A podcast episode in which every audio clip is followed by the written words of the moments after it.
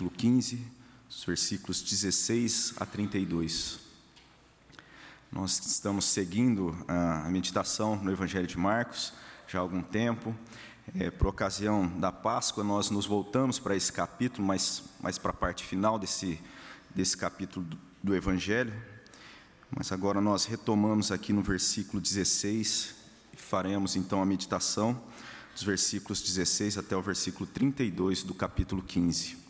Eu convido os irmãos a acompanhar a leitura, se quiserem também fazer uma leitura é, em conjunto comigo, convido a igreja a voltar atentamente à palavra de Deus. Você que está acompanhando também pela internet, convido você a se voltar à palavra de Deus de forma reverente a Ele mesmo, assentados, leiamos a palavra do nosso Deus.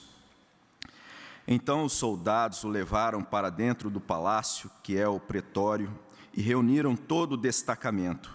Vestiram-no de púrpura e, tecendo uma coroa de espinhos, lá puseram na cabeça. E o saudavam, dizendo: Salve, Rei dos Judeus! Davam-lhe na cabeça com caniço, cuspiam nele e, pondo-se de joelho, o adoravam. Depois de o terem escarnecido, despiram-lhe a púrpura e o vestiram com as suas próprias vestes então conduziram Jesus para fora com o fim de crucificar. E obrigaram a Simão Sirineu, que passava, vindo do campo, pai de Alexandre de Rufo, a carregar-lhe a cruz. E levaram Jesus para o Gólgota, que quer dizer lugar da caveira. Deram-lhe a beber vinho com mirra, ele, porém, não tomou. Então o crucificaram e repartiram entre si as vestes dele, lançando-lhe sorte para ver o que levaria cada um. Era a hora terceira quando o crucificaram. E por cima estava em epígrafe a sua acusação, o rei dos judeus. Com ele crucificaram dois ladrões, um à sua direita e outro à sua esquerda. E cumpriu-se a escritura que diz: com malfeitores foi contado. Oremos. Pai, essa é a tua palavra e nesse momento nós queremos rogar ao Senhor, teu Santo Espírito, que venha falar aos nossos corações, ó Deus, que o Senhor abençoe, que possamos refletir, ó Deus, sobre aquilo que o Senhor tem para nós nesse dia, que o Senhor fale conosco, nossa oração que fazemos em nome de Cristo Jesus. Amém.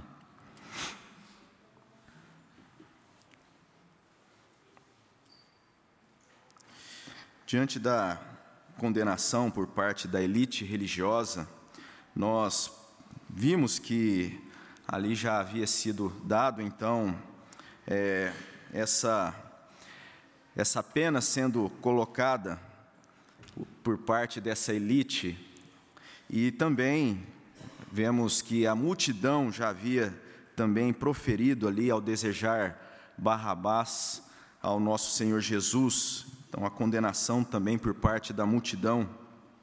E quando nós chegamos no capítulo 15, nós temos ah, o veredito do governador romano, e Pilatos então entrega a Jesus aos soldados para ser crucificado, quando a gente olha lá para o versículo 15 do capítulo 15 também.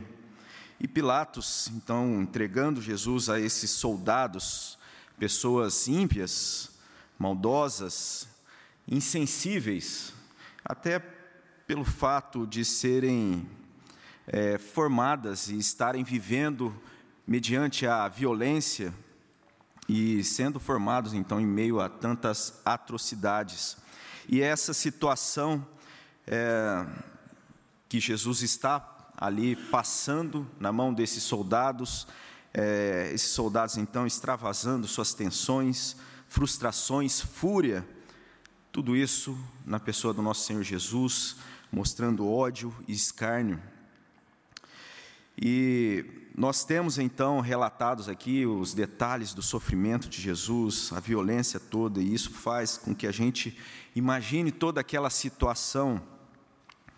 Mas quando nós lemos e, e de forma atenta aqui o Evangelho de Marcos, nós podemos perceber, de certa forma, que Marcos dá uma ênfase também à questão da humilhação que Jesus foi exposto nessa ocasião. Nós olhamos e, os, e, o relato e os detalhes talvez não sejam tão evidentes quanto a própria humilhação que Jesus está passando naquele momento, a forma como Jesus é tratado, como Jesus é exposto ao vexame público. E muitas vezes nós ficamos impressionados com, ah, com a questão da violência que é relatada a respeito desse momento da crucificação de Jesus, e de fato isso foi realmente algo terrível, mas nós não devemos perder de vistas e nós devemos nos atentar para a humilhação que Jesus passou ali. E é interessante como a questão da, da dor, da humilhação, é algo que é, nós facilmente verificamos. Talvez quando a gente está caminhando e, e, de repente, de forma distraída, batemos em, em um obstáculo, é, talvez ali a dor não seja a primeira coisa que pensamos, olhamos para ver se tem alguém nos observando. E até quando a gente é criança ali, me lembro que caía de bicicleta, ralava ali o joelho, é, o cotovelo, levantava rapidamente, né, olhando, né, vendo se alguém não, não observou aquilo ali, depois que ia sentir a dor do ferimento. E se, se isso é assim, se nós é, que somos totalmente indignos, né, é, nós pensamos na, na humilhação e sentimos a dor da humilhação, Olhemos para Jesus que passou por toda aquela humilhação, sendo o Senhor da glória, aquele em quem todas as coisas foram criadas, passando por um terrível vexame da morte de cruz. E na teologia a gente entende que a própria encarnação do Verbo eterno, Logos, tomando a humanidade sobre si, fazendo-se carne, sujeita à dor, sujeito a sofrimento, sujeito à morte, já se caracteriza em um estado de humilhação. Então, nós olhamos teologicamente, e pró o próprio nascimento de Jesus, a encarnação de Jesus, já se caracteriza em um estado de humilhação. E todo, toda essa humilhação, tudo isso foi algo da obra de Cristo para a nossa redenção, para a redenção humana e a redenção da criação, como obra de salvação. Mas, olhando então para o texto, depois do veredito, do julgamento ali por parte do sinédrio, dos religiosos, depois de Pilatos também, a multidão, e agora nós temos Jesus aqui com os soldados, nas mãos dos soldados romanos, e passando pela pior humilhação, e isso até a sua morte. Então, como nós temos nesse, como tema dessa meditação nessa manhã, que Jesus então foi contado entre os malfeitores, com malfeitores foi contado. E é, tem um, um servo de Deus que ele diz, quando ele vai comentar a respeito desse trecho da palavra de Deus, ele vai dizer o seguinte: que cada, cada i e cada tio que é expresso aqui nesse relato do Evangelho é algo que contém informações importantes para a nossa vida. E quando a gente então remete a esse texto, nós podemos observar a inversão de forma clara, a inversão expressa de forma clara, a verdade ali sendo contrastada com a mentira, a beleza do amor em terror e ódio, e o justo, nosso Senhor, pelo, pelos injustos. O impacto da narrativa é algo muito forte e muito intenso. E isso também deve nos ajudar a refletir sobre a obra de Jesus Cristo nas nossas vidas, na vida de cada um de nós. E a intenção nessa manhã é que a gente faça isso a partir desse texto em três movimentos. O primeiro é que Jesus ele foi humilhado como um rei impostor, quando a gente olha dos versos 16 ao verso 21. Em um segundo momento, Jesus foi humilhado como um ladrão, e depois Jesus foi humilhado como um mentiroso. Então nós dizemos como um primeiro ponto aí para a nossa meditação que Jesus foi humilhado como um rei impostor. E falamos isso olhando para o versículo 16, a começar para o versículo 16, né, que nós temos, é, então os soldados o levaram para dentro do palácio, que é o pretório, e reuniram todo o destacamento. Ou seja, Jesus foi levado para dentro do palácio, que é o pretório, ou seja, o palácio de Jerusalém, grande palácio construído ali por Herodes, é, naquele contexto era ocupado né, pela, pelo exército romano, e, e o texto vai dizer que todo de, destacamento, ou seja, um grande é, número de soldados, e aquele palácio, então, ele foi ocupado ali com uma espécie de quartel-general, e ali foi reunido todo o destacamento, ou seja, um grande número de soldados para participar daquela, daquele ato de zombaria. E o texto segue diz, dizendo, né, no versículo 17: Vestiram-no de púrpura e, tecendo uma coroa de espinho, lhe puseram na cabeça.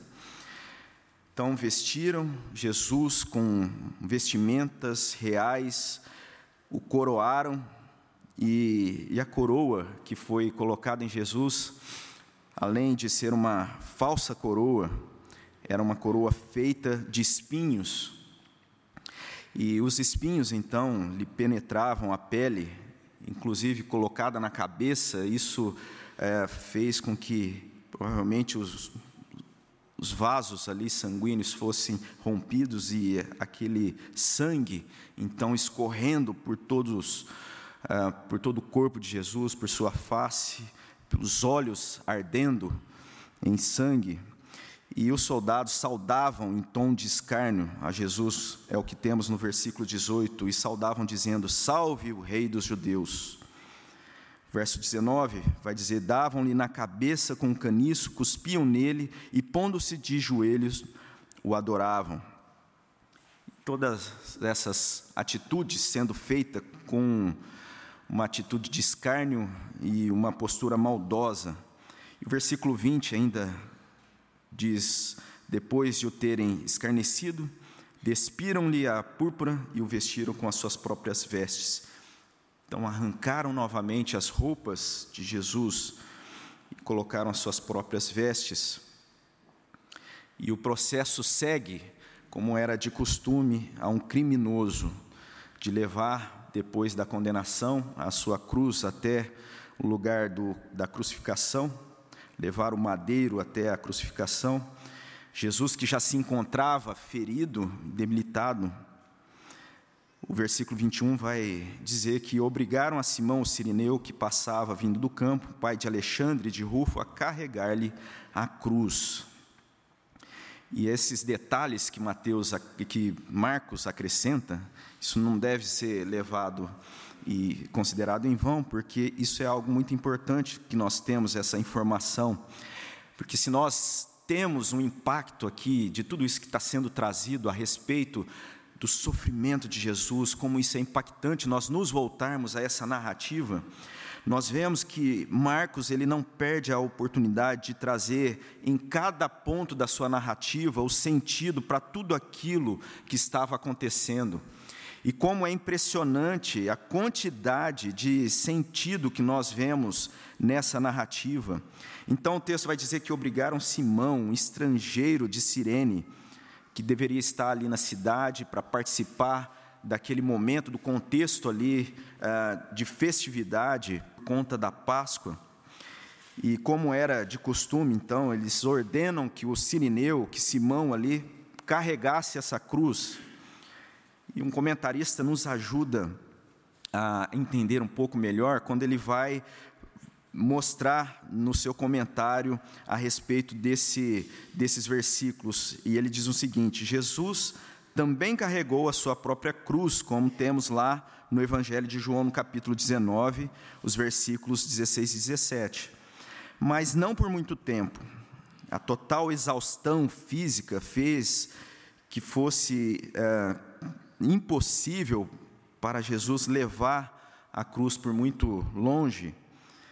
Considere o que Jesus já tinha sofrido nas últimas 15 horas, a atmosfera tensa no cenáculo, a traição de Judas, as agonias no Getsemane, a deserção dos seus discípulos, a tortura de um julgamento totalmente hipócrita perante o sinédrio, a zombaria no palácio, a negação por parte de seu discípulo mais preeminente, o julgamento perante um juiz injusto, a terrível provação de ser açoitado, o pronunciamento da pena de morte, o abuso por parte dos soldados, Humanamente falando, não é de se admirar que ele tenha conseguido levar, pelo menos por algum tempo, a sua cruz.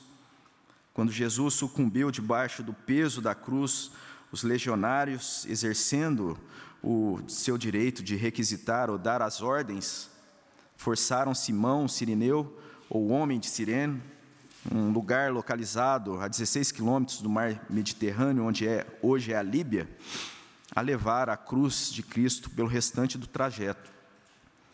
E ele acrescenta ainda que possivelmente Simão Sirineu tinha uma casa em Jerusalém para participar dos rituais do templo e que possivelmente também possuía um campo. E, e ele acrescenta que esse local né, de Sirene era realmente é, pessoas provindas desse local a frequentar Jerusalém era algo muito comum e possivelmente também havia em Jerusalém uma sinagoga que era frequentada só por sirineus.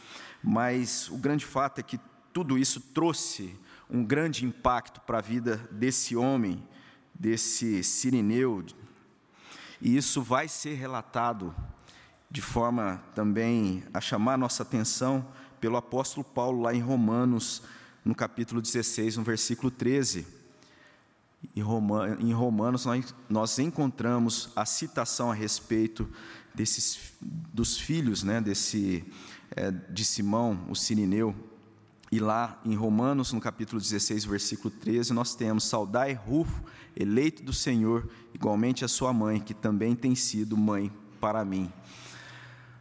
Ou seja, aquele episódio trouxe um grande impacto na vida daquele homem, e não há como se manter indiferente a tudo isso, aquele impacto do sacrifício de Jesus, um impacto que trouxe mudanças na história do universo, que impactou a vida daquele homem de Sirene. Jesus sai carregando a sua cruz, mas a cruz passa a ser carregada então por Simão isso deve também impactar a nossa vida, a nossa família. Jesus foi humilhado como um rei impostor, mas nós vemos ainda que Jesus foi humilhado como um ladrão, e nós dizemos isso a partir do versículo 22. Levaram Jesus para o Gólgota, que quer dizer lugar da caveira. Então, Gólgota, que era um lugar que geograficamente parecia, né, mostrava ali uma figura é, como uma espécie de uma caveira, um desenho geográfico parecido a uma caveira, tudo isso contribuindo então para o cenário, para aquele clima sombrio de terror. E o versículo 23 vai dizer que os soldados deram a beber vinho com mirra, porém ele não tomou. Ou seja, a dor de Jesus foi experimentada sem qualquer apaziguamento, anestésico ou entorpecimento. E então o crucificaram. Um outro comentarista vai dizer que foi dito que a pessoa que era crucificada morria mil mortes. Grandes pregos eram atravessados pelas mãos e pés. Entre os horrores que a pessoa sofria enquanto estava suspensa, com os pés sobre o pequeno bloco de madeira, estavam os seguintes sofrimentos por inflamação severa, inchaço das feridas, nas regiões dos pregos, dor insuportável dos tendões partidos e se rompendo, um desconforto terrível pela posição em que se achava o corpo, uma grande dor de cabeça e uma sede insaciável. Então, tudo isso que Jesus passa está sendo relatado aqui no Evangelho, verso 24: E repartiram entre si as vestes dele, lançando-lhe sorte para ver o que levaria cada um. Como eu disse, é impressionante a gente ver os detalhes, as profecias sendo cumpridas, como no Salmo 22, nós lemos aqui no início do culto, mas todo esse Salmo 22, então, está sendo usado, de certa forma, aqui pelo evangelista Marcos, no capítulo 15, trazendo então a forma como aquilo que foi profetizado muito antes estava se cumprindo naquele episódio. Salmo 22, no versículo 15, vai dizer: Secou-se o meu vigor como um caco de barro, e a língua se me apegou ao céu da boca, assim me deitas no pó da morte. Cães me cercam, uma súcia de malfeitores me rodeia, transpansaram-me as mãos e os pés, repartem entre si as minhas vestes e sobre minha túnica deitam sorte. Ou seja, aquilo que está sendo relatado lá pelo salmista, uma espécie de apontamento para aquilo que haveria de passar o nosso Senhor Jesus. Mas ainda aqui no Evangelho de Marcos, capítulo 15, versículo 25, vai dizer: era a hora terceira quando o crucificaram. Como a gente já disse, então, foram 15 horas de tortura. E na manhã daquela sexta-feira, a humilhação de Jesus diante dos olhos da multidão, diante dos olhos de todos, diante dos nossos olhos, olhando para o texto que está sendo trazido para nós nessa manhã, Jesus foi humilhado como um ladrão, e era a hora terceira quando o crucificaram, e por cima estava uma, equipe, uma epígrafe e a sua acusação, o rei dos judeus. Então colocaram aquela placa no alto da cruz, mais um ato de zombaria, nosso redentor. Isso também era algo que estaria humilhando qualquer tipo de crença e de fé, mesmo a fé judaica. Com ele crucificaram dois, ladrão, dois ladrões, um à sua direita, o outro à sua esquerda. E o verso 28 vai dizer: Cumpriu-se a escritura que diz: Com malfeitores foi contado. Tudo estava se cumprindo conforme a escritura. Tudo isso para o resgate da humanidade. E mais uma vez, Marcos cita a profecia agora de Isaías, no capítulo 53, versículo 12: Por isso eu lhe darei muitos como a sua parte, com os poderosos repartirá ele o despojo. Porquanto derramou a sua alma na morte, foi contado com os transgressores, contudo levou sobre si o pecado de muitos e pelos transgressores intercedeu. Jesus foi humilhado como um rei impostor, Jesus foi humilhado como um ladrão. Mas ainda seguimos o texto agora dos versículos 29 ao 32, porque aqui dos versículos 29 a 32 nós temos que Jesus foi humilhado como um mentiroso. No capítulo 15, versículo 29, vai dizer: Os que iam passando blasfemavam dele, maneando a cabeça, dizendo: Ah, tu que destrói o santuário, e em três dias o reedificas. E o detalhe que nós temos também, mais uma vez, ao Salmo 22, versículo 7 do Salmo 22 é dito: Todos os que me veem zombam de mim, afrouxam os lábios e maneiam a cabeça. Confiou no Senhor? Livra-o ele, salva-o, pois ele tem prazer, pois nele tem prazer. Aqui no Evangelho, no versículo 31 do capítulo 15, nós temos: de igual modo, os principais sacerdotes, os escribas, escarnecendo entre si, diziam: salvou os outros, a si mesmo não pode salvar-se? Deve chamar a nossa atenção que entre tanto terror, tanta ah, treva, nós temos mais uma vez um contraste forte sendo trazido.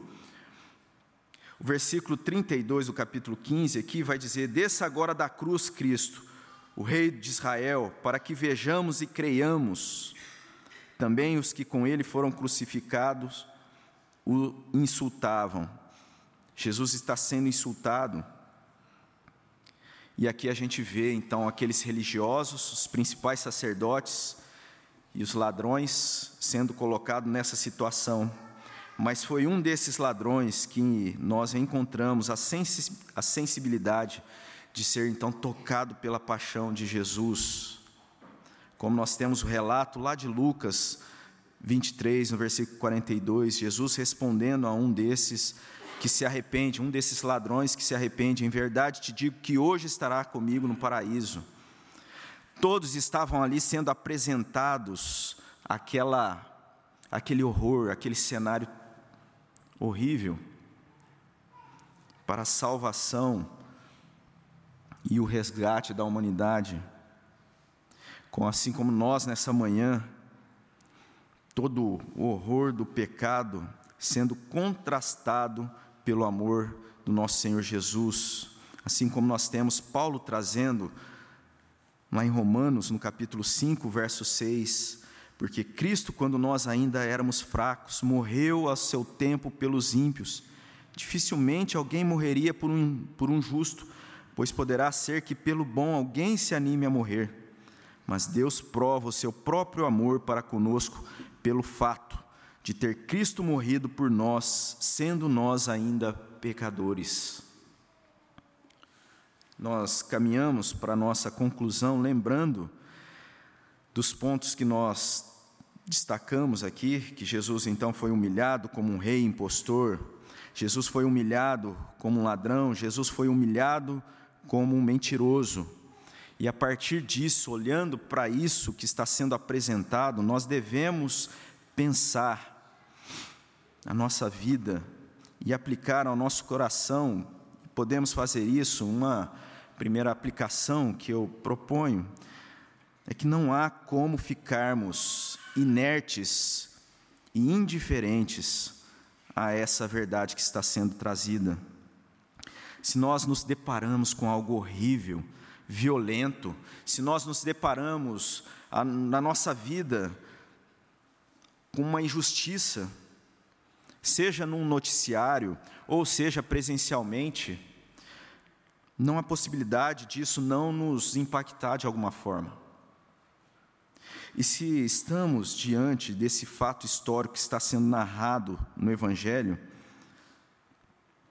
nós, olhando para esse texto, pensando na crueldade e como tudo isso aconteceu, a humilhação de Jesus, seu sofrimento, isso está sendo registrado na palavra de Deus para nos impactar. E não apenas nos impactar, mas, sobretudo, para nos colocar em uma posição de assumir Jesus como nosso Senhor, de assumir isso que está sendo registrado como verdadeiro, como Jesus sendo Filho de Deus, que se entrega voluntariamente pelos nossos pecados. E não, talvez, como é muito comum, de se olhar para o texto sagrado e a isso que está narrado aqui e entender Jesus como um líder, um mestre, um exemplo que é verdadeiro. Mas o texto vai muito além disso. Jesus é Senhor e Salvador. E a pergunta que deve ser feita por mim e por você é se nós podemos dizer que Jesus é o nosso Senhor e o Salvador da nossa vida. Ou o contrário, que Jesus seria simplesmente, como muitos assumem, esse mestre, esse exemplo apenas. Ou até, se nós pararmos para pensar e sermos bem honestos, passando por tudo isso ah, de forma voluntária como um louco. Os romanos, a multidão, os religiosos que estavam ali, o colocaram Jesus e ele foi contado como os, com os malfeitores. E um servo de Deus, ele escreve dizendo: Um homem que fosse só um homem e dissesse as coisas que Jesus disse, não seria um grande mestre moral, seria um grande lunático ou até coisa pior. Cada um de nós tem que optar por uma das alternativas possíveis. Ou este homem era e é o Filho de Deus, ou então foi só um louco, ou cuspir nele, matá-lo, e até coisa pior, ou podemos cair aos seus pés e chamá-lo de Senhor e Deus. Mas não venhamos com nenhuma bobagem paternalista sobre ser Ele um grande mestre. Ele não nos deu essa escolha e nem nunca pretendeu. Assumamos Jesus como Salvador e Senhor da nossa vida, ou qualquer outra posição, é simplesmente estar de acordo com os que colocaram Jesus entre os malfeitores. Assumamos Jesus como Senhor e Salvador da nossa vida. Essa é uma primeira aplicação, mas nós temos ainda que, sendo Jesus a verdade, o caminho e a vida, Senhor da nossa vida e da igreja, precisamos viver e ser uma igreja que ama incondicionalmente, uma igreja que seja afetuosa, uma igreja que seja acolhedora, mesmo que ainda imperfeita, e não uma igreja cheia de disputa, rancor, mágoa. Tanta coisa boa nós, como igreja, poderíamos desfrutar na nossa vida, na vida da igreja, se não fosse briguinhas, picuinhas, disputas pequenas, disputa em troca de orgulho. Aonde cabe orgulho quando nós olhamos para um texto como esse, que o Senhor, Rei do Universo, se submete a morrer na cruz de maneira tão humilhante por nós? e a falta de afeto que muitas vezes é identificada entre nós, e muitas vezes de forma crescente. E isso pode ser algo comum, a gente observar isso lá fora, mas não deveria ser algo que ocupasse os bancos da igreja. Tem um pastor que ele comenta, ele faz uma observação e eu acho pertinente para nós. Ele fala o seguinte: a crise que hoje vivemos, não apenas no Brasil, mas em, toda, em todo o mundo ocidental, é, ao meu ver, o resultado da falência de uma civilização científica e tecnocrática que fracassou a desconsiderar a dimensão espiritual e relacional do ser humano. Em parte, essa crise que vivemos tem suas raízes nos afetos, as transformações que a civilização moderna vem experimentando nestes últimos anos têm provocado mudanças muitas vezes não percebidas por nós e que afetam profundamente nossas estruturas comunitárias e relacionais. Ou seja, o que ele está dizendo é que a falta de afeto tem moldado as estruturas comunitárias e os relacionamentos de forma geral na sociedade. Mas ele continua: a competitividade instalou-se no homem moderno como um vírus para o qual ainda não se descobriu nenhum antídoto. Pelo contrário, ele vem sendo alimentado pelo individualismo, o consumismo que se torna parte para a realização do homem. Ou seja, o que ele vai dizer é que a competitividade e o individualismo têm sido algo crescido na sociedade como um vírus sem cura. E aí ele ainda segue. Esse fenômeno vem atingindo também a comunidade cristã. Isso na forma de um novo modelo de espiritualidade que se desagrega e compromete o sentido de ser igreja. Muitas igrejas vivem hoje um clima de intensa competitividade que as leva a uma permanente busca de modelos litúrgicos alternativos, como se fossem grifes disputando seu espaço no mercado religioso esse pastor está denunciando uma esfera de competição que tem atingido a igreja. E isso acaba levando a um comportamento de mercado religioso. Em outras palavras, o que ele está dizendo é que a igreja deixa de fazer discípulo e passa a fazer cliente. Isso chega a ser engraçado se não fosse trágico, ver acontecendo nos bancos de igreja que se dizem reformadas.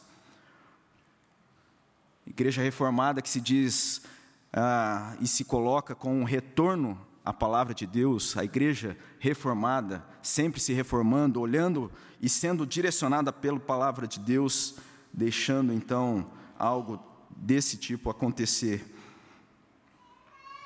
E esse isso que está sendo dito, um pecado daquele que às vezes ficam, é daqueles que parece que fica muitas vezes escondido, parece não ter consequência.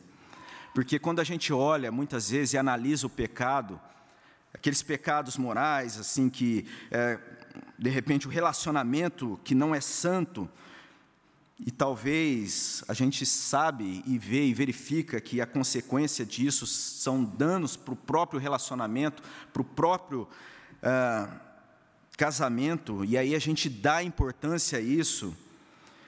Muitas vezes a gente trata a questão da mentira, o mentir no trabalho, que também traz consequência verificável ali no ambiente, tirando a credibilidade, aí a gente também dá importância.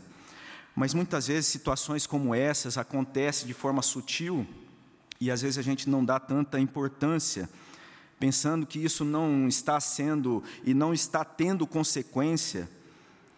Mas todos esses pecados que a gente acabou de citar aqui, eles têm consequência das suas atitudes, mas a consequência do pecado é tudo isso que a gente refletiu aqui.